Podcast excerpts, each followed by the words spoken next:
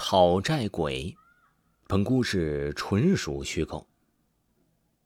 阿晶是一家金融服务外包公司的金牌催收业务员，工作内容呢就是每天给那些欠了债并且逾期的人打电话催他们还款。他们这个行业呀，底薪不高，主要呢靠什么？靠提成。所以公司上下催收人员都会想尽办法来催那些欠了债的人去还款。这天，阿晶继续着手头的工作，打开公司的系统，依然是一大堆欠款名单。阿金呢，也依然是用尽方法逼自己还钱。当然，他能用的方法是稍微有些越界的，可是没办法呀，不越界是真的要不来钱呢。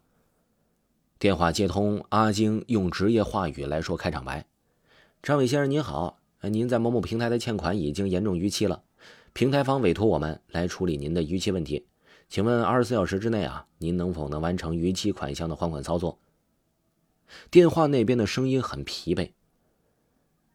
今天我已经接到不止十个这样的电话了，我已经没钱还给你们了。之前创业失败，已经负债累累，现在每个月啊，光是这银行还的利息，都远大于我现在的收入。哎呀，你们想怎么样怎么样吧。阿晶暗自冷哼了一声。他打电话打了这么久，当然知道对方是不会上来就答应还钱的，于是用上了主管在他入职那天就教给他的方法。哎呀，并不是我们想怎么样，而是您当初在这平台上借了钱，现在平台委托我们跟您确认您的情况，您是否能在二十四小时之内处理账务问题呀？如果不能，那么我们这边不排除采用。您的工作所在地或者户籍所在地去调查您的贷款用途是否存在骗贷行为。如果核实到了您确实隐瞒了真实的贷款用途，或者是没有专款专用的话，这可是要负担法律责任的呀。张伟沉默了很久，突然声嘶力竭的大叫起来：“你来吧，去告我吧！我已经家破人亡了，都是被你们这样吸血鬼害的。”我做鬼也不会放过你们。阿晶的头皮有些发麻了，主动挂断了电话。以前也有人不受自己的威胁，比自己还嚣张的人也有，这些人自己见过太多了。不过这次阿晶听到了对方的声音，不知道从哪里来过的一阵凉意，从脊背上一直直冲脑海，让阿晶觉得浑身发凉。阿晶按照公司程序标记了这个张伟是拒不还款的客户。一般来说，被标记上这个标签，就代表着这个客户在阿晶这里已经是催收无效，要到下一个催收业务员手里去进行新的一波电话轰炸了。以前的阿晶可是从来不会短暂的一两个电话就放弃一个业务的。一整天，阿晶的工作状态由于这个电话都恍恍惚惚的，甚至从没失误过的阿晶，竟然在电话里出现了好几次纰漏。阿晶的主管也看出了他不对劲儿了，就走了过来。阿晶啊，你今天不太对劲儿，不行啊，你回家早点休息吧，调整好状态，明天你再完成今天的工作量吧。阿晶点了点头。哎呀，今天不知道怎么了。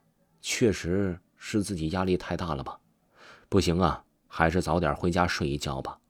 也许一觉醒来，自己的状态就回来了呢。回到家的阿晶倒头就睡，但是时间还早，翻来覆去的睡不着。隐约之间，阿晶看到这屋子里弥漫出了一团黑雾。黑雾之中，数不清的骷髅头从模糊到具体，逐渐的长出了手臂。一起向阿晶伸了过来，并且在这黑雾中传来一个声音：“跟我们一起吧。”阿晶大叫一声，坐了起来，浑身全都被冷汗浸湿了。这才发现自己刚才迷迷糊糊的，竟然做了一个噩梦。喝了杯水，冷静了一会儿，阿晶一点困意都没有了，心想：反正睡不着，不然还是先看会儿电影吧。打开电脑。阿晶随意的找了一个电影看了一会儿，突然间电脑屏幕一闪，几个大字儿出现了：“我做鬼也不会放过你。”阿晶吓得直接从椅子上蹦了起来，四下张望了一下。哎呀，还好啊，屋子里其他的灵异现象也没有出现。他再次坐到电脑前，阿晶啊犹豫了一会儿，心说还是躺在床上，手机听歌吧，这是唯一能让自己这放松下来的方式了。躺在床上，阿晶点开了音乐播放软件，戴上了耳机，开启了一个随机播放的模式。